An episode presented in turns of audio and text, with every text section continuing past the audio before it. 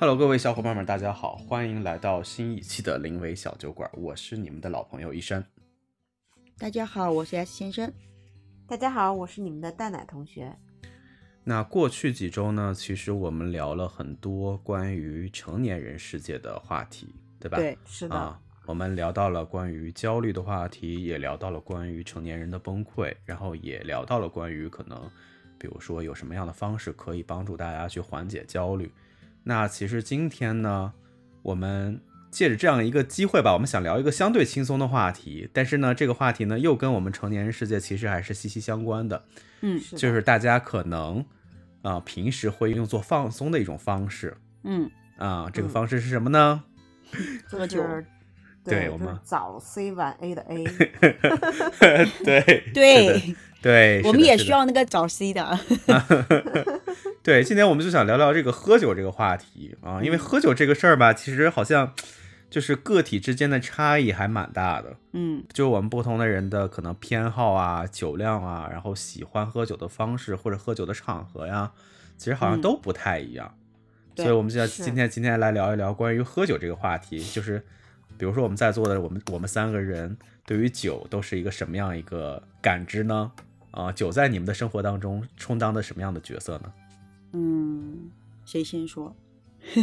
你先说吧，你有发言吗权。对呀，我吗？对呀，我觉得酒是一个催化剂，嗯，或者说是一个、对催化剂吧。我觉得用它比较合适，不管催化任何一种东西啊、任何一种情绪啊、嗯它其实有一种嗯助燃的那种感觉吧。对，但你说喝酒这件事情，嗯，本质上来讲，嗯，会带来什么？我更多的是觉得，它会让你更容易进入到那种比较放松的一种状态里吧。我是这么感觉的啊。对，嗯，嗯，对那你现在都比较喜欢喝什么样的酒呢？我不是现在比较喜欢喝什么酒，是我其实啊一直以来，一直以来我对酒的这个，嗯、就是我可以喝的酒，基本上嗯都是比如说葡萄酒吧，就是红酒啊啊、红酒白葡萄酒啊、嗯香槟啊，嗯、或者是比如说度数低一点的，比如说像日本的清酒啊，嗯嗯、然后我还比较喜欢喝那种米酒，嗯，嗯嗯，就是，然后我本质上来讲，我是不太喜欢啤酒的，啊、我觉得它太太凉了。哦，嗯嗯然后而且很胀，我觉得 很占地儿所以你是从养生的角度不喜欢喝啤酒是吗？啊。不是，其实我一直都不太爱喝啤酒，嗯但只是因为大家后来都会觉得说，嗯，啤酒度数很低嘛，其实就是一个喝着玩儿的一个、呃内容，然后呢也喝啊。就如果你真正让我个人按照我的喜好去选，我肯定不选啤酒、啊，我不会喜欢喝啤酒，然后我也不喝中国白酒。就那个高度酒我也不行，呃，不是，应该说中国白酒我不行，但是比嗯。如说像嗯那种什么单一麦芽威士忌嗯。什么的，这种我也还是可以的啊，但就一点点，对，不能很多，嗯嗯，其他的就一些 cocktail，对吧？啊，就鸡尾酒，鸡尾酒就是喝着玩儿，对，然后其嗯他都还好吧，嗯那你现在嗯。比如说一嗯。般会选择喝酒的场合，或者是会在什么样的状态下会去想要去喝一杯酒呢？嗯，我是这样子啊，就是嗯因为其实我一直以来我都不太是那种应酬型的人嗯啊，嗯所以我哪怕现在是在一些应酬场合，我都选择是不喝酒的。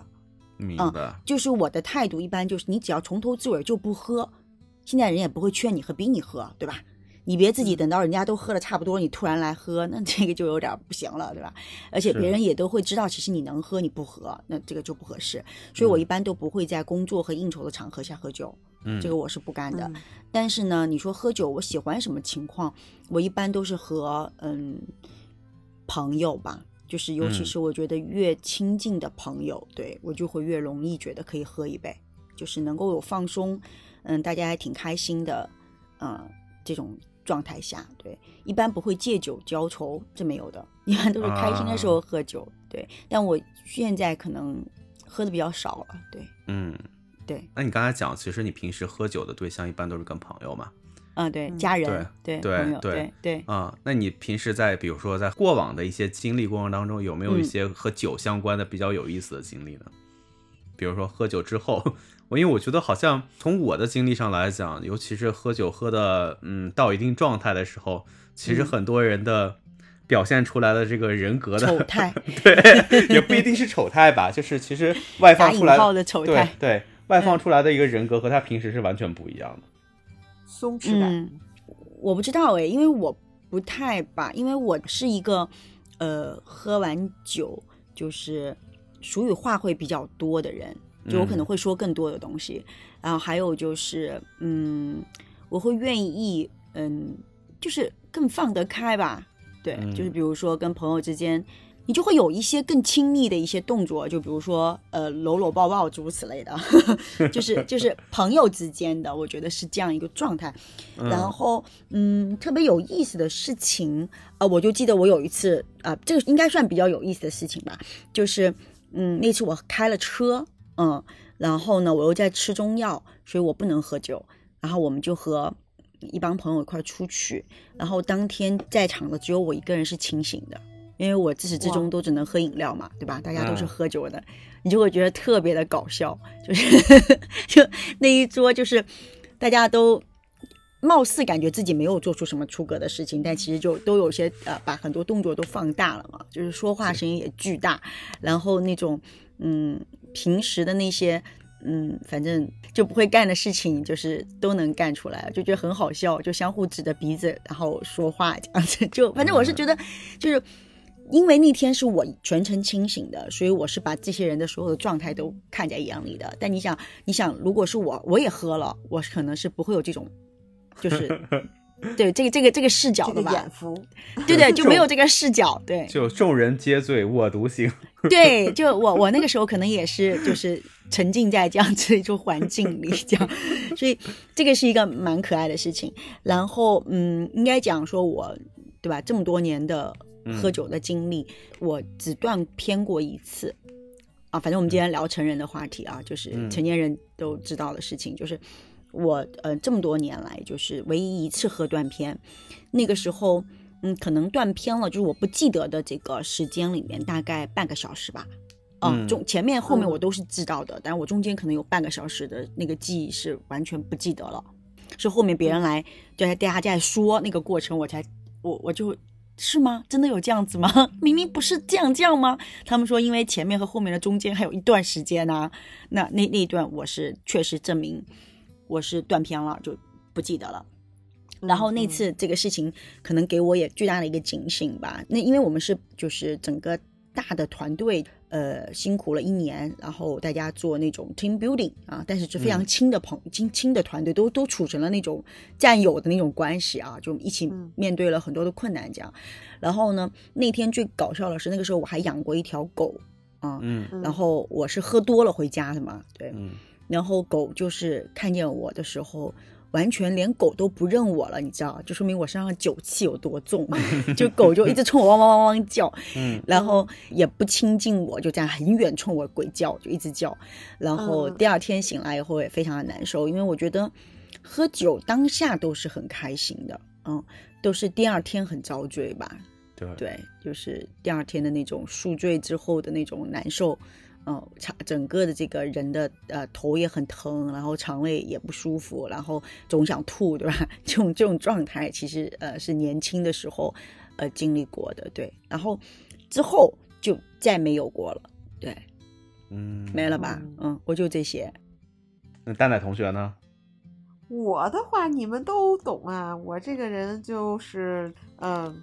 很勇，同时也很菜，对吧？对 对对，蛋奶 蛋奶同学，我之前跟他讲过嘛，蛋奶同学就是清兵嘛，嗯，就是呃，怎么讲？什么？什么？胸前一个勇字。对对对，我就是可以，就说哎，喝好，没问题。然后就是你们可能还没开始喝呢，我就趴下了的。对我的话，其实是我认为哈，就是还是有一点酒精过敏体质的，你知道吧？所以的话，就是确实是不太胜酒力啊啊。然后的话，就是基本上可能，嗯，这个三百三十 ml 就可以了，就可以断片了。你三百三十 ml 都喝不了吧？对我刚刚我刚刚想说三百三十 ml 都是高看了，对，三百三十 ml 不就是一听儿嘛，对吧？然后我对我就是传说中的一听儿倒，嗯，然后的话就是呃，这个可能是就是原来跟特别亲的朋友，然后有过这样的喝酒的经历，然后发现哎呀，自己确实不太胜酒力，就是、嗯呃，一听完之后吧，就是。自己先提杆采棉花，采棉花吧还不说，然后的话呢，就是听说哈，听说我可能是往路边倒的那种人，然后的话也是听我的好朋友说哈，说那个，哎呀，你知道你有多可爱吗？我说怎么了？他说我看你太难受了啊，我呢也没有法给你送回寝室了，因为那时候还是上大学期啊，大学对，说那个说你们寝室都已经锁了门了，我呢只能把你放回我的寝室。然后我嗯那个楼呢，我又是睡上铺的，我好不容易给你周上去了之后呢，你呢就是可能是被我周疼了还是怎么着，你就有了反应，然后你呀、就特别大方的跟我说：“哎呀，你快回去吧，天儿晚了，你也赶紧睡吧。”然后的话说，你跟我说这话的时候，我都懵了，这不是在我的地盘吗？就是足以证明，就是说我真的是啊，对，很厉害哈的那种水平，其实才喝了一听儿，对，呃，然后的话就是我也是就是有过了这个学生时期的这个小放纵经历之后，我就知道了，哦，原来我的酒力这么的差，对，嗯，所以的。话，就是基本上在后来的工作当中都不怎么喝了。而且的话，就是其实我原来的工作的话，还是略需要应酬，所以就比较嗯。尴尬，就是属于领导带我出门儿啊，得领导替我挡酒。对，就是总觉得有有那么一丝丝的怪怪的啊，所以的话，后来就是也是只能是慢慢的退居二线了，就觉得说算了算了，就这种场合不要带我了，就是我不想当你们的拖油瓶儿。对，对，基本上就是这样的经历啊。然后你要说嗯我能不能喝呢？那我肯定就是能啊有嘛，对对啊反正就是倒嘛，对吧？啊，对，然后的话，但是呢，我经过了这么多年的刻苦努力，我发现了，哎，我可以喝米酒，这没问题啊。但是也只有这个类目是可以小酌的啊，且小酌是觉得说，哎，既是有助于可能快速入睡，然后同时的话也不会觉得那么的难受，对。嗯，然后的话就是像呃其他类目的酒类，我就真的是可以彻底 say no 了，咱也别好奇，咱也别让自己难受，基本上就是这么一个清醒的状态。那从你的角度上来讲，你平时会有想喝酒的欲望吗？呃，就是我怎么那么想不开呢？呃，我倒真没有哎。就是你会不你会不会把就是喝酒这样的一个行为当成一种，比如你日常生活中想要放松的一种方式？哦，那倒没有，因为就是我要是想放松了，身边朋友紧张，那多难受啊。对，所以的话就是，其实 其实对于我来说的话，呀，怎么我今天怎么那么贫？其实对于我来说的话，我就觉得说，呃，就是抿一抿，就是就是 sip 一下，你知道吧，我就可以了、啊。就是我知道这个就是我的酒量了。然后的嗯话就是可能会很融入那个氛围，但是我知道我不能喝，所以我就不给别人找麻烦，对吧？嗯，就是那个果汁饮料也是情嘛，对吧？嗯 对，就是我不能跟你干酒，但是我可以跟你干养乐多呀，对吧？就是大家都开心就好好。你确定你今天没喝酒吗？怎么段子没有没有这么多呢？没有没有，我今天没有吧？就是甭管我有没有喝酒，至少我在家里，这个就是一个很 cozy、很放松的状态，就嗯大家都可以放心哈，嗯，这个样子。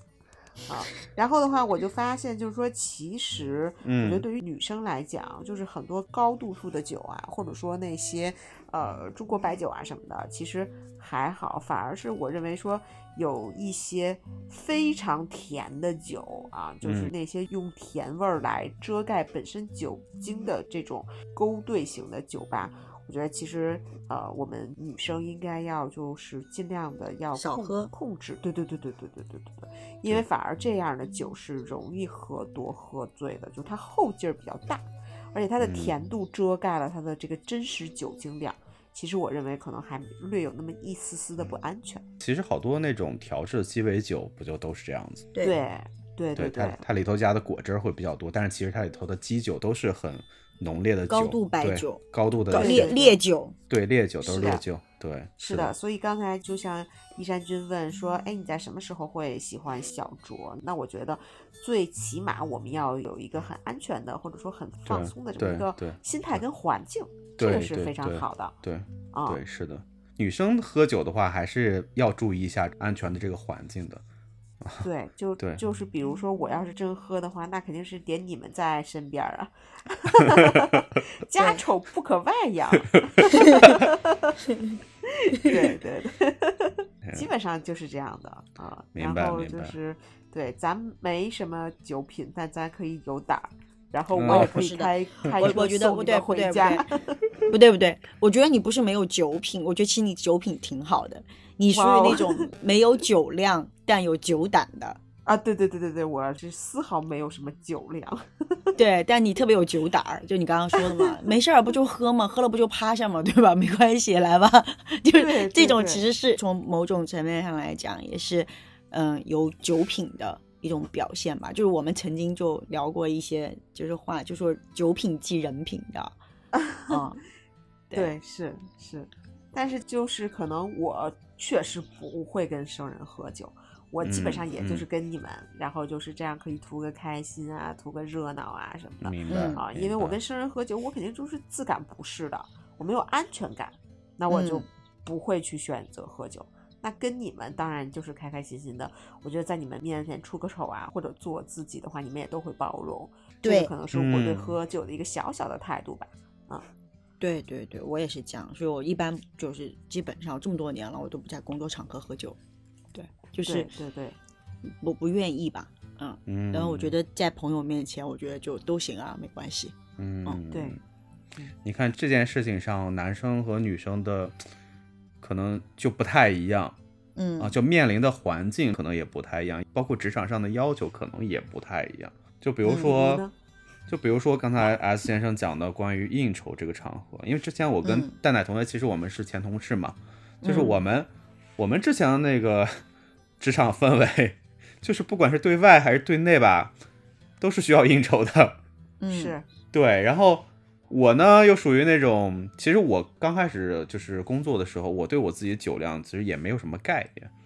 啊，嗯就是初生牛犊不怕虎嘛。然后领导带你出去，甭管这个场面有多大，哎，上去就可以令狐冲的那种的。令嗯狐冲，嗯，对，令狐冲就是拿那个分酒器，大家知道吧？白酒那个分酒器，拿那个壶嗯那一壶嗯去喝，或者说，我记得有一次非常勇，就是我们当时跟合作的这个供应商，然后出去喝酒，然后供应商呢、也特别嚣张，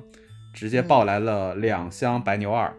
然后那个是叫白牛二？就是白皮儿的牛栏山二锅头。哦哦啊哦，然后那对，那那个应该我记得应该是五十二度的吧，五十二度还是嗯四十七度的，我忘了。嗯，然后直接抱来两箱，带二十四瓶儿。天哪，然后其实，在座的一共就是能喝酒的，我们这个虽然是应酬啊，但是一般这个应酬场合上不会逼着女士喝酒嘛，所以嗯当时我们这个两桌加起来大概二十来号人，大概有三分之一是女生嘛，剩下就三分之二是男生。然后对方就很嚣张，就是说说这个今天不喝完这一这两箱酒就不能走的那种对，那那个样子。然后呢，你知道怎么喝吗？就是一个人拿了一个一个人买，那倒没有，那有点夸张，喝白酒有点夸张，就 一一二十四瓶呀！对一个人给给给了一个那个红酒的那个高脚杯，哦哦哟天呐对，拿红酒的高脚杯喝白酒。，OK，哦，哦，然后我那会儿刚工作，应该是第一年还是第二年的样子，然后就是为了所谓的给领导争脸嘛，嗯所以就就很勇的跟人家就是拿这个杯子干白酒。嗯，那那那我想知道干完以后的结果是什么情况？肯定醉了吧？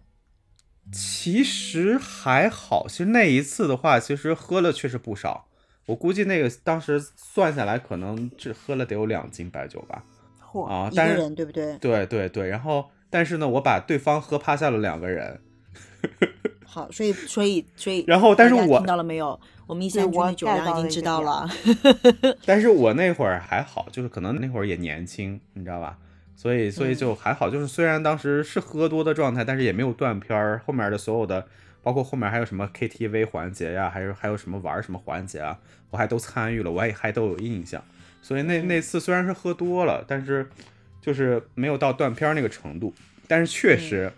就是酒场上或者说这个工作场上这种应酬的环节，喝多是一件特别特别难受的事儿。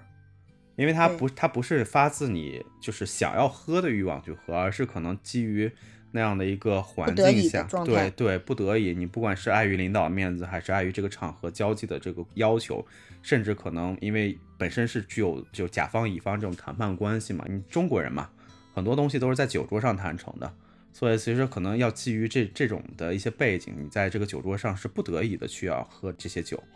所以其实他带给自己的，我觉得很大程度上，其实我觉得我这几年慢慢的可能酒量上没有以前那么猛的原因，也是在于说之前可能在应酬这个环节当中有些喝伤了。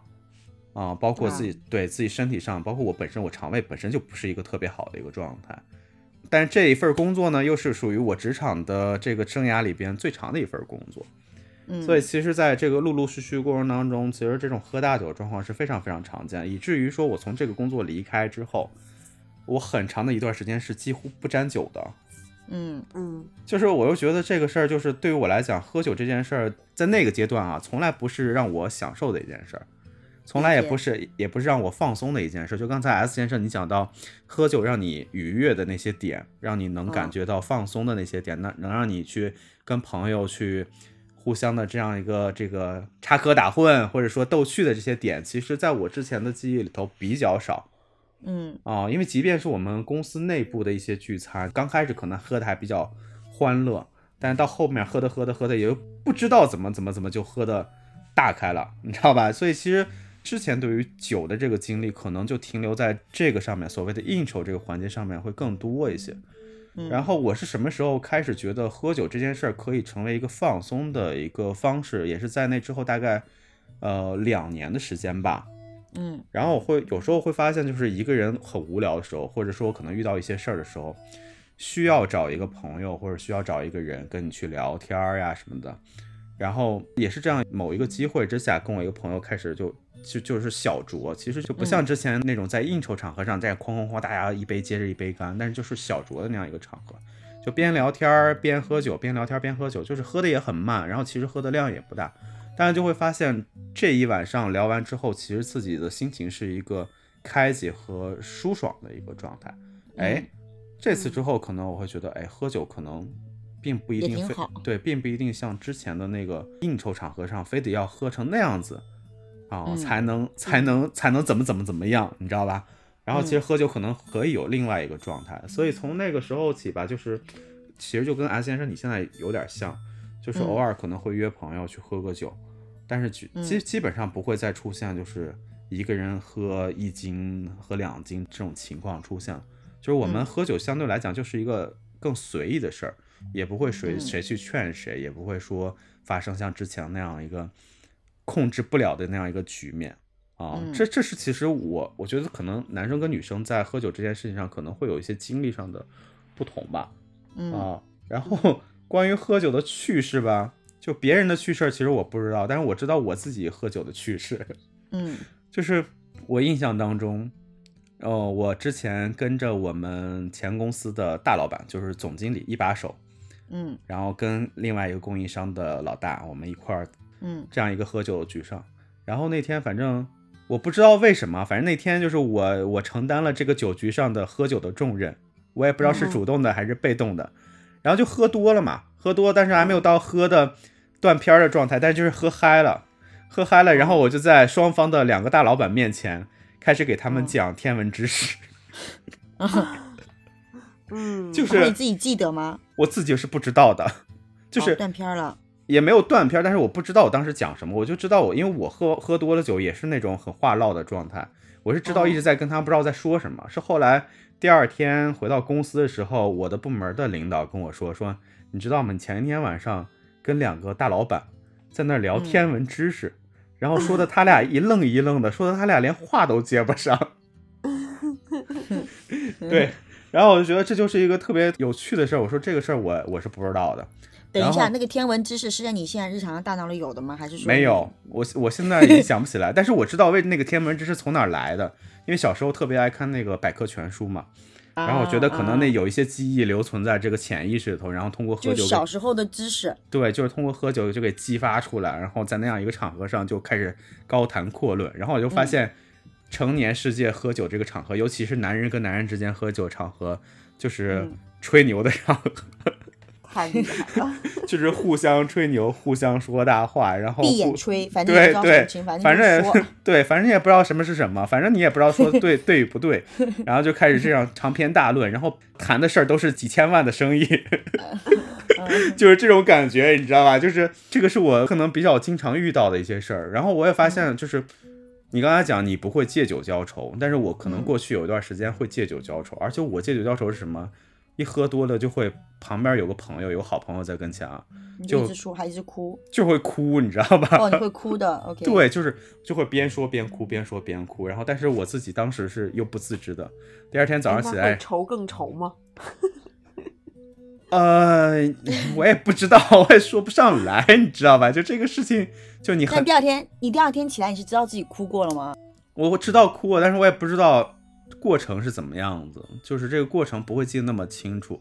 但我会知道，可能前一天晚上我拉着他在小区门口的那个絮叨了。是是是，对，嗯，这个石阶上，然后跟他唠叨的特别特别特别久，然后他跟我说说，你知道咱们昨天晚上这个回家的时间已经快凌晨四点了，我说我真不知道，他说你就拉着我在那儿边哭边说，唠了两个多小时，哇哦，就是可能是每这些事情经常发生吗？现在倒是不怎么发生了，就是过去可能是发生过两三次的样子吧。OK，啊，所以其实我喝酒的一些一些状态和场合上来讲，其实我都有经历过，包括应酬啊，嗯包括可能情绪啊状态不好的时候，就是借酒消愁的状态也有，包括其实呃通过酒来缓解一些紧张的这种感受，然后来放松的，其实也有。然后就会发现，其实每一次经历之后，你的感受是不一样的。包括现在，其实我已经很长时间不怎么喝大酒了，因为我觉得这个事儿其实是一件特别伤身的事儿。就刚才 S 先生讲，其实你喝酒一时爽，但是最难受是第二天早上，嗯，对吧？第二天早上你会头痛欲裂，然后有很多酒其实本身我们消化能力是有限的。嗯然后我印象非常深刻的是，我之前有一次喝，就也是应酬的场合，喝完大酒，结果第二天公司还要组织你去爬长城。我吐吧。对，然后第二天早上起来，整个人的状态就跟散了架一样，就完全就提不起来劲儿。然后呢，都不用说别人，你自己就能闻到自己身上，就是从皮肤中渗透出来那个酒精的味道。嗯，对，就是那个白酒的酒精的那个味道是非常非常浓烈的。我还第二天还跟着他们去爬了长城，基本上爬上去就感觉脱了好几层皮的那种感觉，因为身体已经虚脱到非常非常难受的一个状态，然后整个嗯。脾胃也是一个很不好的一个状况。所以基本上这一次经历之后，就我对于喝酒这件事儿，就是一个相对来讲比较控制的一个状况，因为这一次喝酒对于我身体的这个伤害是非常大的，大概养嗯。养了很长一段时间，其实身体可能才会恢复到，还都不能说完全恢复吧，就只恢复到相对相对还比较舒爽的一个状态。嗯啊、那大概是二零一七年的样子。从那一次之后，基本上我在喝酒这件事情上，就会是比较就是还是克制的一个状态，哪怕是在需要应酬的场合。嗯嗯，对，所以所以其实我可能对于酒的非常美好的记忆没有像 S 先生那么的多，因为你可能在这 对，你可能你可能过往的这个经历里头，绝大多数都是跟自己的朋友去喝嘛。对然，后对，然后本身也其实就是自己可控的一个状态，就喝嗨了就喝嗨了，就是喝的只是就是微醺的状态，就是微醺状态，对吧？都是在你可控的一个状态。但是我对于酒的这个记忆点，可能相对来讲没有那么的愉快啊，也是只嗯是在这几年的过程当中，可能慢慢在调整自己的呃喝酒的场合以及喝酒的这样一个状态，让自己尽量是我去控制酒精，而不是最后被酒精控制了我。啊对对对。对然后其实这么多年来到现在的状态，就基本上为什么我刚刚说我呃早年间年轻的时候喝断片过一次之后，就基本上后面就再没有过，就大概知道边界了嘛。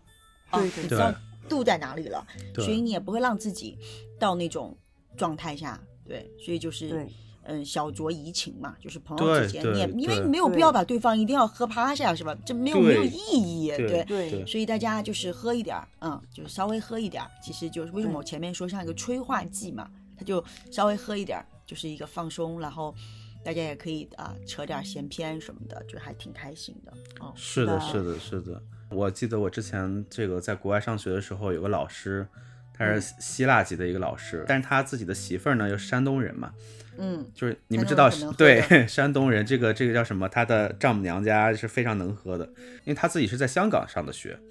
然后他跟我们分享，他说我一直不理解的一个中国传统，就是为什么所有的事情都要在酒桌上来谈，嗯，嗯就是所有的事情就只有两个场合能谈成，甭管是多正经的事儿，多大的事儿，嗯，一个场合就是在酒桌上，一个场合就在 KTV 里边。那也不是，对，所以他其实从他的角度上来讲，他就觉得为什么要这样子呢？那也不全是。对呀、对对对对，其实 但因为可能是他嗯媳妇儿是山东人，山东就是一个非常好客，就是对呃非常讲究这个呃用酒，就是你喝好了，他才认为是呃是一种好客的表现的对，这么一个地方吧，我记得是这样啊。嗯嗯嗯，所以其实我们从现在一个可能更健康的一个角度上来讲吧，嗯尤其现在的很多，包括很年轻的九五后、零零后，其实他们在职场当中，其实已经开始学会去拒绝一些他们认为不应当去参与或者不应当被被这个被绑架的吧，应该这么讲，嗯被被打引号绑架去参与的这样一些场合，甚至可能在一些酒桌上或者酒局上，他们其实可能已经在尝试着去拒绝。当然，我觉得这个事儿不能一概而论去谈啊。但是我觉得其实可以从个人的身体上来讲，其实更核心的是从个人身体上来讲，还是小酌怡情，大酌是会是的上伤身的。没错没错，对，然后从我个人的这个以身说法的这个角度上来讲，我也跟大家讲，这个确实是是的嗯，所以选择喝酒。偶尔放松小酌没有问题，对尤其是作为成年人来讲，哈，对这个是嗯非常正常的一件事情。当然，也有像我们蛋蛋同学这样子的，就是呃清兵 勇士，对吧？其实也很开心，就跟我们在一块儿，虽虽然就三百三十没有搞定了，是吧？但是也挺好的，这样还挺省酒的，是吧？就还挺开心，挺挺快乐的。对。所以我觉得，嗯，于成年人来讲，嗯，承担了生活的各种呃负担重任，那同病也要给自己找到一些可以放松，可以嗯嗯怎么讲叫小搞 enjoy 吧，就是享受的这些个呃点吧，一些嗯小的嗯。这种、对能够体会的这种小确幸啊，对。我觉得对吧？嗯，是一件挺好的事情。嗯。那我们今天就聊到这儿。好呀。好呀，嗯，啊。好呀。那关于这个酒这个话题呢，我们就先聊到这儿。如果大家有任何有趣的这样一些经历呢，也欢迎大家在评论区里面给我们留言。那我们下一期的播客再见了，拜拜喽。拜拜拜。